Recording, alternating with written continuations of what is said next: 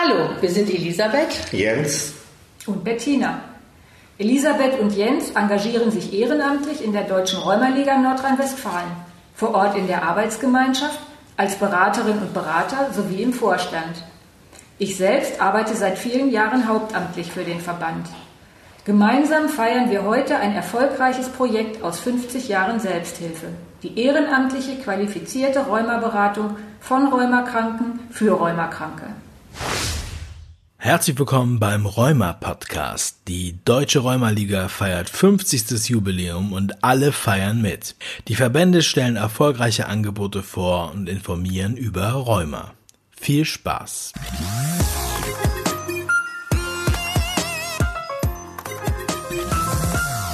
Heute stellen wir euch die qualifizierte Rheumaberatung vor, die ehrenamtlich von selbstbetroffenen Rheumakranken durchgeführt wird. Jens, was ist das überhaupt, die qualifizierte Rheumaberatung? Die qualifizierte Rheumaberatung ist ein Angebot der Selbsthilfe. Selbst Rheuma-Betroffene beraten ehrenamtliche, rheumakranke Menschen, qualifiziert durch ihr Erfahrungswissen und Leben mit, ihr Leben mit Rheuma. Mit unserer Beratung wollen wir ratsuchende Menschen motivieren, mit ihrer rheumatischen Erkrankung zu leben, informiert zu sein und eigenverantwortlich handeln zu können. Dabei wollen wir sie anregen und unterstützen. Grundsätzlich gilt, wir hören mehr zu und stellen Fragen, um den Ratsuchenden zu einer eigenen Klärung zu verhelfen, als dass wir Vorträge halten. Wir grenzen Beratung ab von der reinen Information, in der ausschließlich Fakten vermittelt werden. Zum Beispiel, wie das Funktionstraining organisiert ist, so, so etwas ist nicht Gegenstand der Beratungsgespräche. Unser Engagement in der ehrenamtlichen Beratung soll vor allem eine Ermutigung zur Selbsthilfe sein. Im besten Fall können wir dazu beitragen, dass rheumakranke Menschen, die wir beraten, zu Expertinnen und Experten ihrer eigenen Erkrankung werden. Wer gut informiert ist, hat Klarheit bezüglich der Diagnose und der Möglichkeiten und kann sich dann auch besser für sich selbst einsetzen, sei es in Fragen der sozialen Versorgung oder auch in medizinischen Fragen. Wir versuchen immer Fantasien der Ratsuchenden durch konkrete Informationen zu ersetzen und damit die Eigenverantwortung zu stärken. Und wir beraten ressourcenorientiert, frei nach dem Motto, Schau nicht nur auf das, was dir fehlt, sondern auch und vor allem auf das, was du hast. So rückt in den Blick, dass die Bewältigung des Lebens mit einer rheumatischen Erkrankung eine Leistung ist, auf die die Betroffenen stolz sein können. Es geht darum, deutlich zu machen, dass es sich lohnt, das Leben in die eigene Hand zu nehmen und dass unser Leben auch mit der Diagnose einer chronischen Erkrankung sehr lebenswert und gut ist. Wie finden euch denn die Ratsuchenden? Das ist unterschiedlich. Die Telefonnummern der Beraterinnen und Berater stehen auf unseren Internetseiten bei ihrer jeweiligen Arbeitsgemeinschaft. Es gibt auch Arbeitsgemeinschaften, in denen kein qualifizierter Berater zur Verfügung steht. Die Ehrenamtlichen in diesen Teams vermitteln Ratsuchende, aber gern an eine Beraterin oder einen Berater in der Nähe. Auch in den Sprechstunden werden Ratsuchende auf uns hingewiesen. Manchmal schaffen wir es auch in die lokalen Medien. Ich bin zum Beispiel Beraterin für die Rheumakranken im Zuständigkeitsbereich meiner eigenen Arbeitsgemeinschaft. Darüber hinaus berate ich aber auch Betroffene mit seltenen rheumatischen Erkrankungen. Dazu gehören zum Beispiel die Vaskulitiden oder die Kollagenosen. Diese Beratungsanfragen kommen über die Homepage der Deutschen Rheumaliga Bundesverband, über unsere Geschäftsstelle Nordrhein-Westfalen in Essen, über unsere lokalen Arbeitsgemeinschaften und auch über meine Beraterkolleginnen und Beraterkollegen hier im Bundesland. Das bedeutet natürlich, dass bei mir generell der Anteil von telefonischen Beratungsgesprächen sehr hoch ist. Wie läuft so ein Beratungsgespräch bei euch ab? Der erste Kontakt kommt immer telefonisch zustande oder per E-Mail. Der Ratsuchende ruft uns an, schildert kurz, schildert kurz seine Frage und wir vereinbaren einen Termin für ein Beratungsgespräch. Zurzeit geht das natürlich nicht. Seit uns die Corona-Pandemie begleitet, führen wir Beratungsgespräche ausschließlich telefonisch durch. Beratungsgespräche machen wir ganz bewusst außerhalb der Sprechstundenzeiten unserer Arbeitsgemeinschaften. Für solche Gespräche braucht es Ruhe und Ungestörtheit. Außerdem sind die Gespräche streng vertraulich. Da ist niemand in Hörweite und natürlich sind wir als Beraterinnen und Berater zur Verschwiegenheit verpflichtet. Ich bin natürlich auch in der Verantwortung, für eine telefonische Beratung ebenso gute Voraussetzungen zu schaffen. Da muss ich auch ungestört, ungestört sprechen können. Ich muss ausreichend Zeit haben. Sinnvollerweise sollte der Akku meines Telefons aufgeladen sein und so weiter. Und immer gilt, wenn ich selbst einen ganz schlechten Tag erwischt haben sollte, dann verschiebe ich solche Beratungstermine. Mit welchen Fragen und Themen wenden sich Ratsuchende an euch? Da ist die Palette breit gefächert.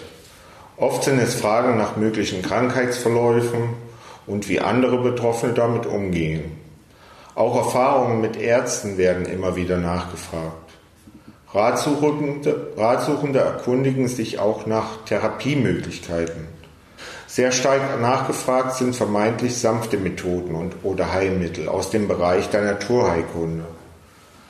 Denn viele Betroffene haben Ängste in Bezug auf die Nebenwirkung der starken Rheumamedikamente. Diese Ängste versuchen wir ihnen zu nehmen.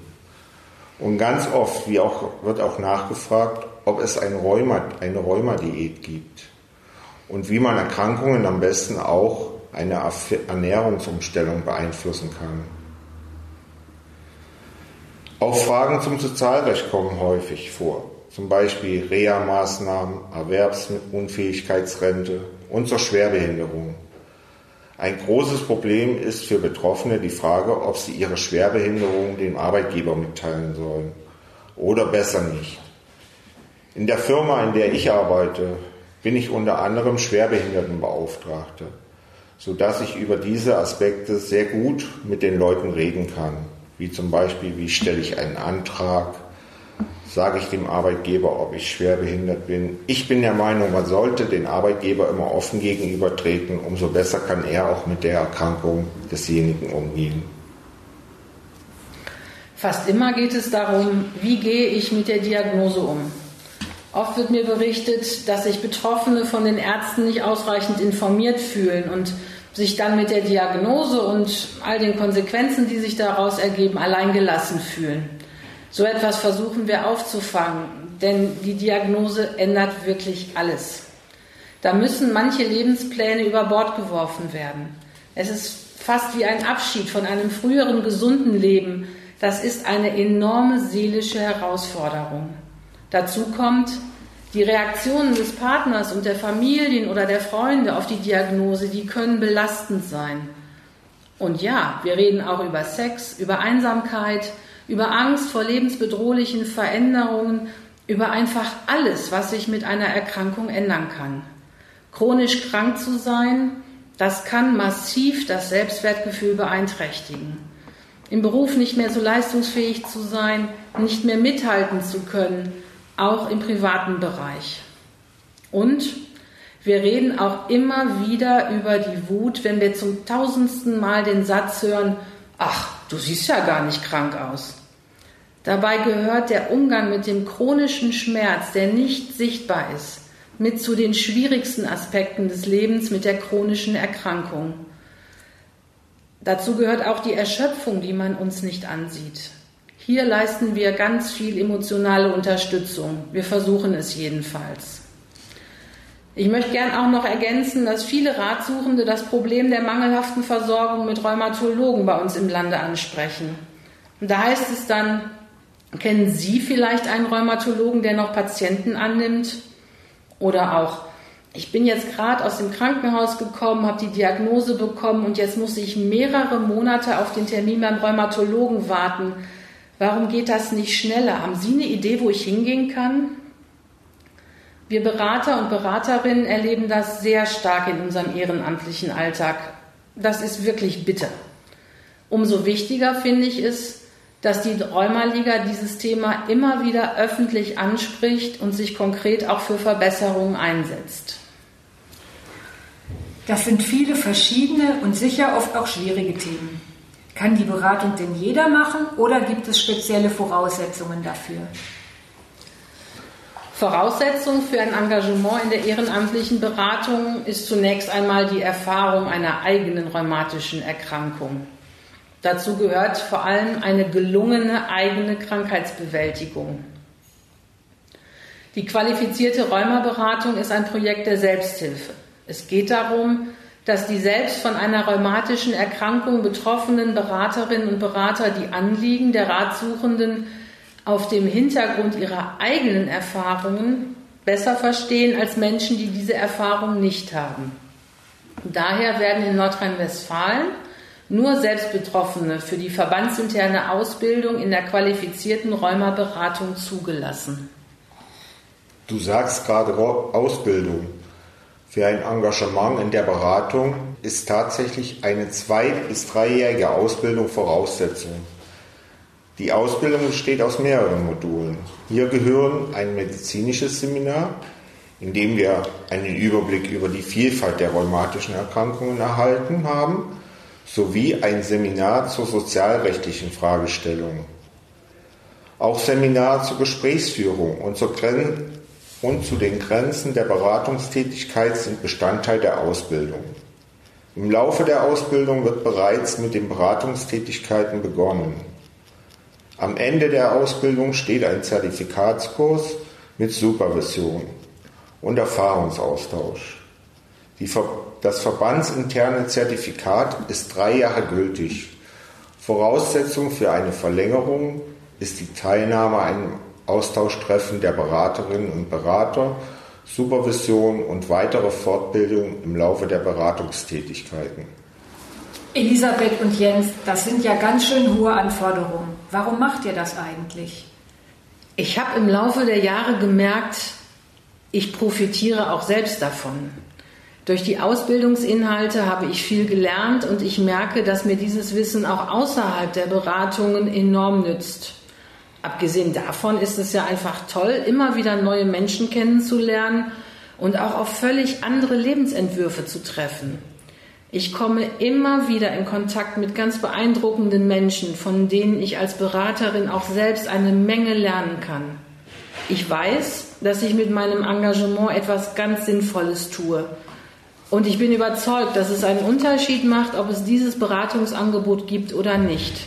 Das wiederum motiviert mich auch immer wieder neu.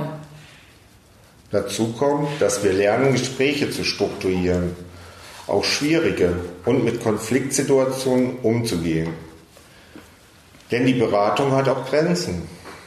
Wir machen sehr deutlich, dass wir keine ärztliche Beratung erbringen können und auch keine Rechtsberatung anbieten. Eine dauerhafte Betreuung oder Krisenintervention können wir nicht leisten. Außerdem empfehlen wir keine Ärzte, Kliniken, Medikamente oder Heilmethoden.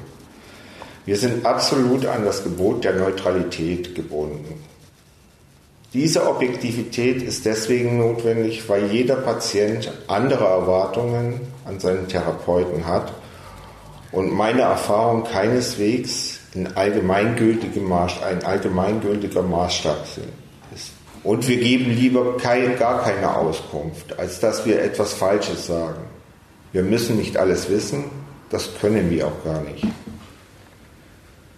Diese Beratungsgrundsätze in der Beratungssituation mit den Erwartungen der Ratsuchenden in Einklang zu bringen, ist oft nicht einfach. Wir möchten natürlich das Beste für diejenigen, die zu uns kommen. Allerdings kann ich unangenehme Wahrheiten nicht verschweigen und mute meinem Gesprächspartner demzufolge auch gelegentlich Aussagen zu, die er vielleicht lieber nicht von mir hören möchte. Ich bleibe dabei stets sachlich, respektvoll, vertrete aber konsequent meinen Standpunkt. Und was unterscheidet eure Beratungstätigkeit von anderen Angeboten im Gesundheitswesen? Das Wichtigste, wir sprechen auf Augenhöhe, weil wir unsere eigene Krankheitserfahrung bewältigt und reflektiert haben. Und dann, wir machen das nicht hauptberuflich, wir machen es ehrenamtlich, wir werden nicht dafür bezahlt. Es braucht keine Versicherungskarte dafür. Und wir machen keine dubiosen Heilsversprechen. Wir sind kein teures Lifestyle-Angebot. Es ist ein sehr niedrigschwelliges Angebot. Im Grunde geht es um die Botschaft, ich war genau da, wo du jetzt bist und ich habe erlebt, dass es besser werden kann. Viele Ratschläge, die Patienten von Ärzten oder Therapeuten bekommen, werden oft nicht angenommen, weil sie vermeintlich von der Lebenswirklichkeit der Patienten ganz weit weg sind. Wir als Betroffene können aber aus eigener Erfahrung heraus berichten, was uns geholfen hat, warum viele Empfehlungen ganz sinnvoll sind oder vielleicht auch nicht.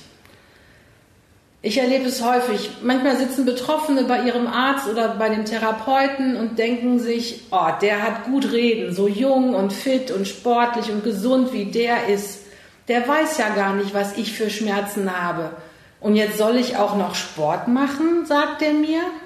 Es kann dann wirklich überzeugend sein, wenn wir berichten, wie wichtig regelmäßige Bewegung zum Beispiel für die Gelenke ist, einfach weil wir es selbst erlebt haben. Wenn wir als Betroffene beraten, sind wir frei von politischem, finanziellen und zeitlichen Druck. Wir sind unabhängig und haben nicht nur eine große Verantwortung, sondern eine große Freiheit in unserem Handeln. Unsere Kompetenz ergibt sich nicht nur aus dem Wissen, das wir uns angeeignet haben, sondern vor allem aus der erlernten Souveränität im Umgang mit der chronischen Erkrankung. Das Bedürfnis nach unabhängiger Information und nach Verständnis bei den Betroffenen ist groß.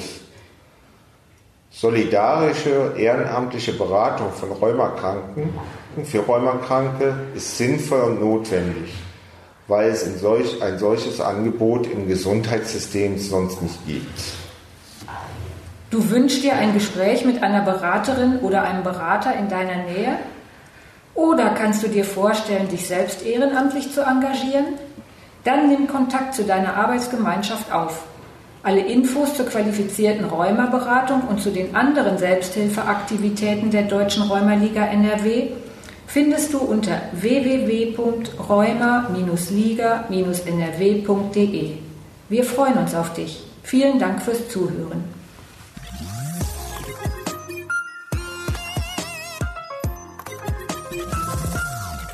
Vielen Dank fürs Zuhören. Wenn du mehr über Rheuma und die Deutsche Rheumaliga erfahren möchtest, hör dir unsere weiteren Podcast-Folgen an und informiere dich auf unserer Website www.rheuma-liga.de www.ftf.de